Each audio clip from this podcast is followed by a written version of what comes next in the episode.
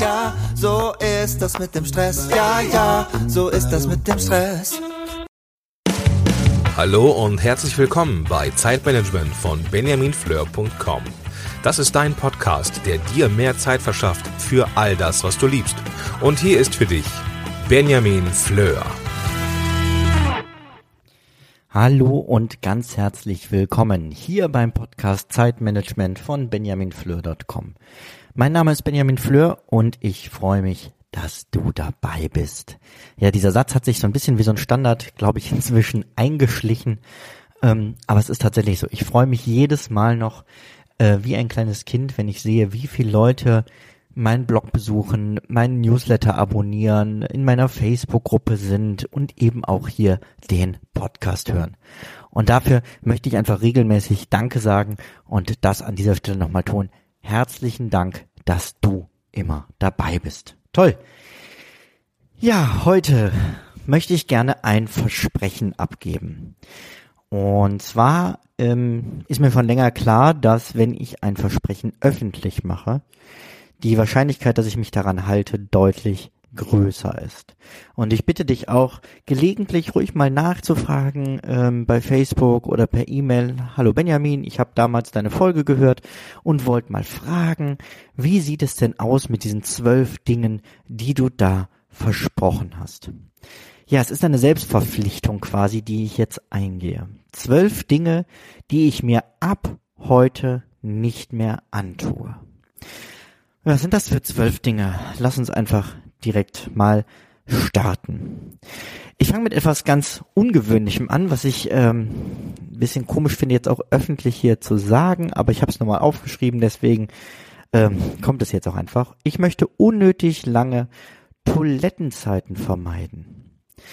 Ähm, es ist so, seitdem ich kleine Kinder habe, sind meine Toilettenzeiten ähm, mehr geworden, weil das so eigentlich der einzige ruhige Raum im Haus ist, wo man mal die Tür abschließen kann. Aber was mache ich dann in dieser Zeit? Keine Angst, ich möchte nicht ins Detail gehen, aber auf jeden Fall lese ich meistens irgendwas oder bin am Rumdaddeln am Handy. Ähm, und das möchte ich ab sofort ändern. Ich möchte sagen, Klozeit ist Offline-Zeit. Nicht umsonst hieß das Ding früher stilles Örtchen. Und wenn ich schon sage, es ist der einzige Ort, wo ich meine Ruhe habe, warum beschäftige ich mich dann ausgerechnet da auch noch mit Input von außen? Also, erstes Versprechen, unnötig lange Zeiten im Bad werde ich vermeiden und dabei offline sein. Allein dadurch verspreche ich mir einen enormen Zeitgewinn. Ich möchte jetzt nicht ins Detail gehen, wie viel Zeit ich da am Tag wohl einsparen kann, aber es wird sich lohnen, vor allem in der Summe mit den anderen elf Punkten, zu denen wir jetzt noch kommen. Ab sofort tue ich es mir nicht mehr an, das ist Punkt Nummer zwei, Nörgel-Mails zu beantworten. Ich hatte eine Weile den Anspruch, jede Mail beantworten zu müssen. Und es gibt Menschen, die E-Mail einem persönlichen Gespräch oder einem Telefonat vorziehen, weil es so einfach ist, mal so richtig seinen Dampf abzulassen und den ganzen Mist zu jemand anderem rüberzuschieben. Ich habe immer gedacht, darauf müsste ich reagieren. Und spätestens ab heute, ich übe das schon eine ganze Weile, möchte ich das nicht mehr. Ich möchte diese Mails nicht mehr beantworten, sie keiner Antwort mehr würdigen ähm, wer das persönliche Gespräch mit mir sucht, kann immer mit mir in Dialog treten. Und dann können wir auch über alles reden und von mir auch gerne verschiedener Meinung sein. Aber wer solch einen anonymisierten Weg vorzieht, ähm, beziehungsweise unpersönlichen Weg, der muss auch damit leben, dass ich mich damit nicht länger beschäftige, sondern die Sachen einfach lösche und mir die Zeit ähm, für andere schöne Dinge gönne oder für Leute, die tatsächlich persönlich mit mir kommunizieren wollen. Nummer drei, Dinge, die ich mir nicht mehr antue, Mails auf dem Handy. Ja, und das wird mir auch wieder schwerfallen. Ich weiß, ich habe davon öfter zu aufgerufen, aber ich werde jetzt meine E-Mail, ich mache das direkt. Warte mal, ich stehe mal kurz auf. Das war der Stuhl. Nicht erschrecken. So, ich habe jetzt mein Handy in der Hand, gehe zu meiner Lieblings-App Spark Mail drücke drauf und lösche sie.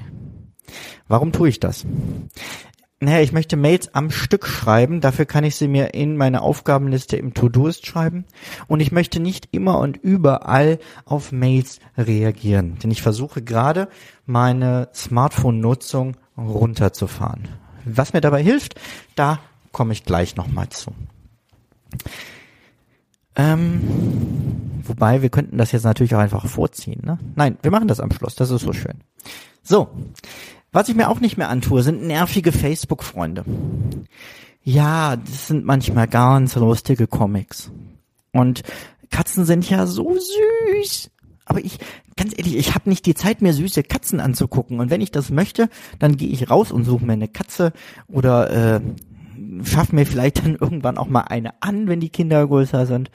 Aber ähm, ich möchte einfach Freunde, die Sachen regelmäßig posten, die mich nicht interessieren, nicht mehr sehen. Gibt zwei Möglichkeiten. Entweder ich könnte diese Freundschaft beenden, aber manchmal finde ich es ganz schön, dann noch im Kontakt bleiben zu können.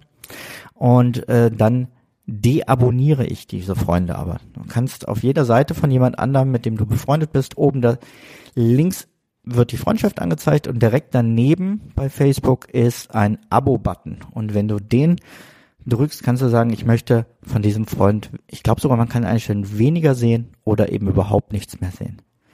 Eine Zeit lang hatte ich mein, äh, meine Facebook-Timeline auch mal komplett abgeschaltet. Ähm, da war lustigerweise dann eine kleine Katze stattdessen, die gesagt hat, müsstest du nicht was anderes gerade tun. Ähm, da gibt's so, so Plugins bei äh, Chrome und anderen Browsern für.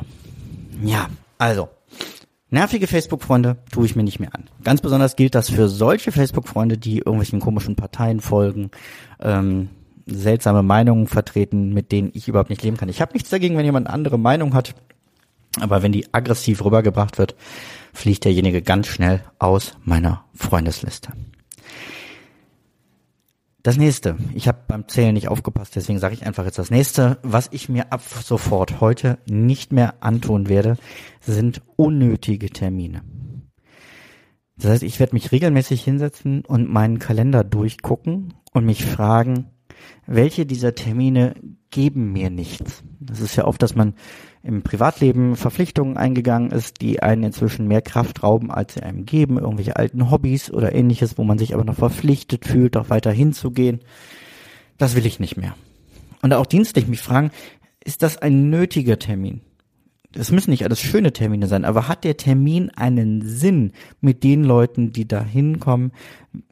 Erzielen wir das Ergebnis, was die Gemeinde weiterbringt? Und einfach regelmäßig möchte ich mich hinsetzen und meinen Kalender mit diesen Fragen durchsortieren und entschlacken. Und davon erhoffe ich mir auch eine ganze Menge Zeitgewinn.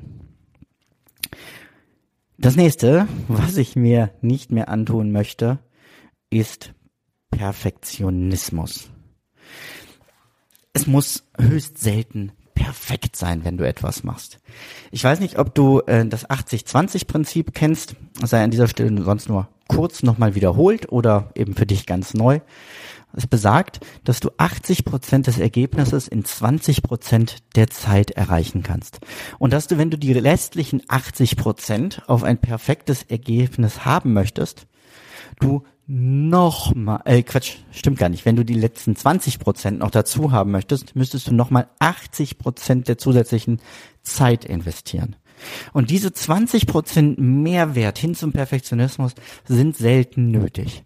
Es gibt Anlässe und es gibt Aufgaben, da muss das sein. Ja, also ich bin ganz froh, wenn ein Herzchirurg sagt, ich hätte gern ein perfektes Ergebnis und mir reichen nicht oh, so ein Lala, so ein 80 Prozent Ergebnis. Aber je nachdem, was du beruflich machst, reichen oft auch 80 Prozent. Auch im Privatleben reichen oft 80 Prozent. Ob ich beim Blätterhaken alle Blätter von der Wiese hole oder nur 80 Prozent und dafür aber nur 20 Prozent der Zeit benötige, da muss man immer gucken, wie steht das im Verhältnis. Das heißt, ab sofort wehre ich mich bewusst gegen den Perfektionismus. Ja, dann geht es weiter. Was ich nicht mehr mir antue, ist zielloses Fernsehen. Ich habe früher liebend gerne gesappt. Also einfach hingelegt und durch die Sender hoch und runter. Ach, wo ist mal was Interessantes? Da bleibe ich mal fünf Minuten hängen, da bleibe ich ein paar Minuten hängen. Das ist pure Zeitverschwendung gewesen, habe ich erkannt. Ähm, vor allem, weil äh, das das Hirn extrem anstrengt, andauernd zwischen den verschiedenen Kontexten hin und her zu springen, sich zu überlegen, worum geht es da denn gerade, was ist der Zusammenhang, in ein Thema reinzukommen, möchte ich nicht mehr.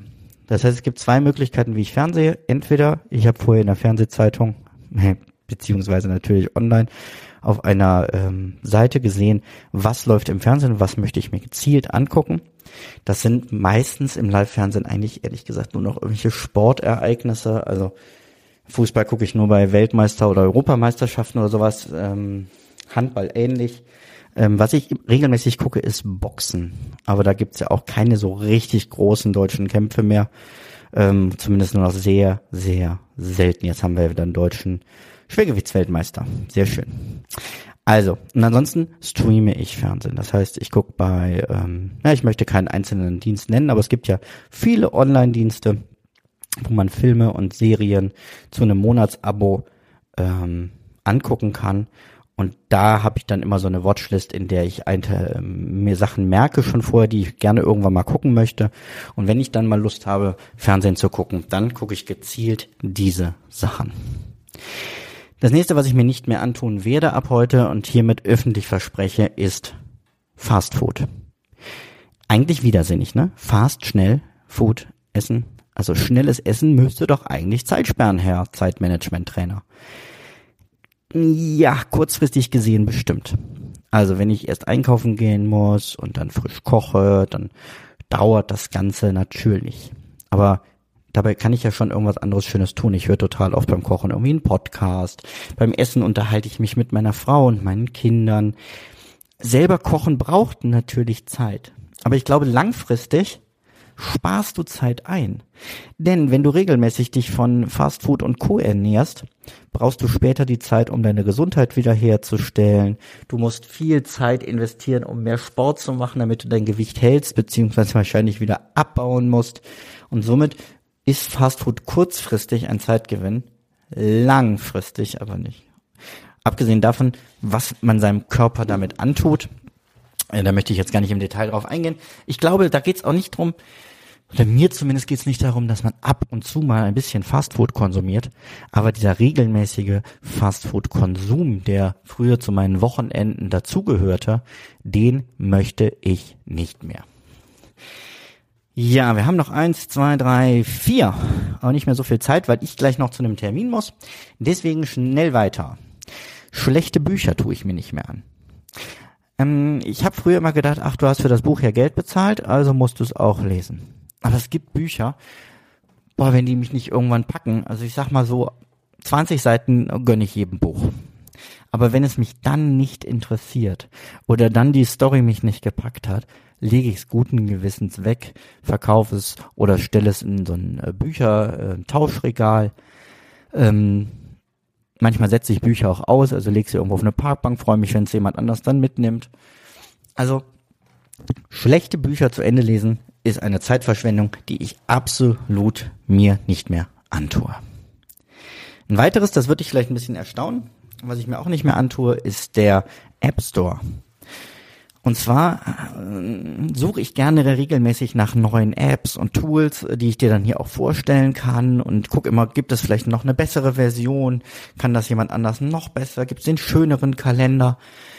Inzwischen sage ich ganz oft, äh, never change your running system. Das heißt, die Apps, an die ich gewöhnt bin, mit denen arbeite ich auch am schnellsten, so dass ich nicht nur Zeit spare bei der Suche nach neuen Apps, sondern eben auch Zeit dadurch spare, dass ich mich nicht erst reinarbeiten muss, wieder neue ähm, Gewohnheiten mir angewöhnen, wo muss ich wann klicken, diese ganze Sucherei nicht mehr habe. Ich verlasse mich da inzwischen blind darauf, wenn ich eine App regelmäßig bei Facebook sehe, weil Freunde sie empfehlen. Wenn offline ähm, Freunde in der in der Kohlenstoffwelt quasi äh, sagen, hör mal hier das und das, das musst du ausprobieren. Ich zeig dir und dann sage ich, guck mal, zeig mal kurz und sie zeigen mir das und sagen, hier das und das sind die Vorteile. Dann erwäge ich einen Wechsel der App, aber nicht dieses ziellose Suchen, was ähm, nicht nur eine Zeitverschwendung oft ist, sondern auch eine Geldverschwendung, denn viele dieser Apps, zumindest derer, die eine Chance haben, bei mir zu bleiben, weil sie wirklich gut sind, kosten Geld. Was ich übrigens gut finde. Also gute Entwickler sollen auch gutes Geld kriegen. Ja, ich zahle lieber für eine gute App ähm, auch vernünftiges Geld, als dass ich eine billige App habe, die Mist ist. Zwei noch. Was ich noch vermeide, ist Smalltalk. Denn Smalltalk ist ehrlich gesagt selten nötig. Also es gibt Ausnahmesituationen. Wenn du neu in einer Gruppe bist, die langer, längerfristig bestehen soll, sei es eine Reisegruppe, eine Sportgruppe oder sonst was, natürlich redet man dann am Anfang nicht intensiv über ein selber, das persönliche Leben, seine Vergangenheit, sondern da ist Smalltalk durchaus angebracht. Aber ich habe eine Statistik gehört, die mich dermaßen schockiert hat, dass ich radikal umgedacht habe. Und zwar spricht der Deutsche sehr, sehr gerne über das Wetter. Oh ja, wolkig heute, hm, Regen, ach ja, besser als gedacht, ne? Ach, ist das schön heute, hm. Kennst du alles. Was glaubst du, wie lange wir über das Wetter reden? Es sind zwei Monate unseres Lebens. Wenn ich jetzt noch die Schlafzeit abziehe, heißt das, vier Monate meines Lebens spreche ich über das Wetter. Das will ich nicht mehr. Deswegen versuche ich Smalltalk so gut es geht zu vermeiden, die Zeit entweder hm, anders zu nutzen oder eben über wirklich spannende Dinge mit den Leuten ins Gespräch zu kommen. Kommen wir zum allerletzten was ich mir nicht mehr antue, ist es, immer erreichbar zu sein. Wir können heutzutage überall erreichbar sein. Fast. So die eine oder andere Nordseehallig oder so mag eine Ausnahme sein mit Smartphone-Empfang. Wir ähm, können immer und überall quasi auch arbeiten. Das heißt aber nicht, dass wir das auch müssen. Und da möchte ich dir tatsächlich zwei, drei, drei Apps an die Hand geben. Das eine ist die App Freedom ähm, Freedom oder Offtime. Offtime, wenn du Android benutzt, Freedom für iOS. Ähm, Moment, ich muss das kurz noch notieren, weil die neu war. Ich verlinke dir das Ganze auch unter der Seite benjaminfleur.com slash 126 für die 126. Folge. Da findest du die Links zu diesen beschriebenen Apps. Freedom oder Offtime für Android machen folgendes. Du kannst Profile einstellen und sagen, dann und dann möchte ich für folgende Leute nicht erreichbar sein oder nur für folgende Leute erreichbar sein oder ähm, ich möchte mittags keine Mails kriegen, ich möchte am Wochenende nicht an meine Mail-Server kommen und so weiter und so fort. Hilft extrem, guck's dir an, ähm, eine tolle App jeweils. Zwei weitere. Das eine ist für Android-Nutzer die App Mental mit TH. Die ist von der Uni Bonn herausgegeben worden im, ähm, in Folge einer Studie zum Thema Handysucht. Ähm, die analysiert sehr schön dein Handyverhalten, warnt bei suchthaftem Verhalten und zeigt dir eben auf, wie lange du dein Handy nutzt. Und etwas ähnliches gibt es fürs iPhone. Die App habe ich neu entdeckt. Es ist die App Moment, also die heißt Moment Screen Time Tracker. Da gibt's auch so, ein, äh, so eine Pro-Variante, die dann immer Tipps gibt zum Handyverhalten, alles auf Englisch allerdings. Aber auch wenn du die, die App gratis installiert, machst du folgendes. Sie zeigt dir an, wie viel Minuten beziehungsweise Stunden du an welchem Tag dein Handy genutzt hast. Und ich glaube, das ist auch wirklich der Hauptnutzen dieser App. Wenn du nämlich siehst, wie viel Zeit du am Handy verbringst, wirst du automatisch angestachelt, das nach und nach zu senken, weil du, glaube ich, erstmal geschockt sein wirst. Also wie gesagt, all diese drei Apps verlinke ich dir unter benjaminfleur.com slash 126 und gebe dir hiermit das Versprechen, dass ich sie auch nutze und weniger erreichbar sein will und weniger Zeit verschwenden möchte mit irgendwelchem Rumgedaddel an meinem Smartphone. Puh. So, wir sind durch. Fast 20 Minuten äh, mit Intro-Auto haben wir die dann wahrscheinlich. Ich wünsche dir eine schöne Zeit und sage, mach es gut, bis zum nächsten Mal. Ich bin raus und ähm, genieße ähm, die, die Zeit jetzt und gönn dir auch mal Zeit für die Dinge, die dir wirklich wichtig sind und vor allem überleg dir, wo nimmst du diese Zeit her und welche Dinge wirst du ab sofort nicht mehr machen. Wenn du Lust hast, gib auch ein öffentliches Versprechen ab, entweder bei mir in der Facebook-Gruppe oder auf der Facebook-Seite oder in den Kommentaren zu dieser Folge unter benjaminfleur.com slash 126. Vielen Dank, mach es gut, bis dahin, ciao, ciao. Du möchtest mehr Tipps für freie Zeit?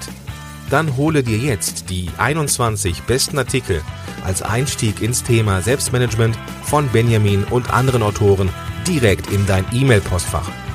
Gehe jetzt auf benjaminfleur.com slash 21. Bis zum nächsten Mal.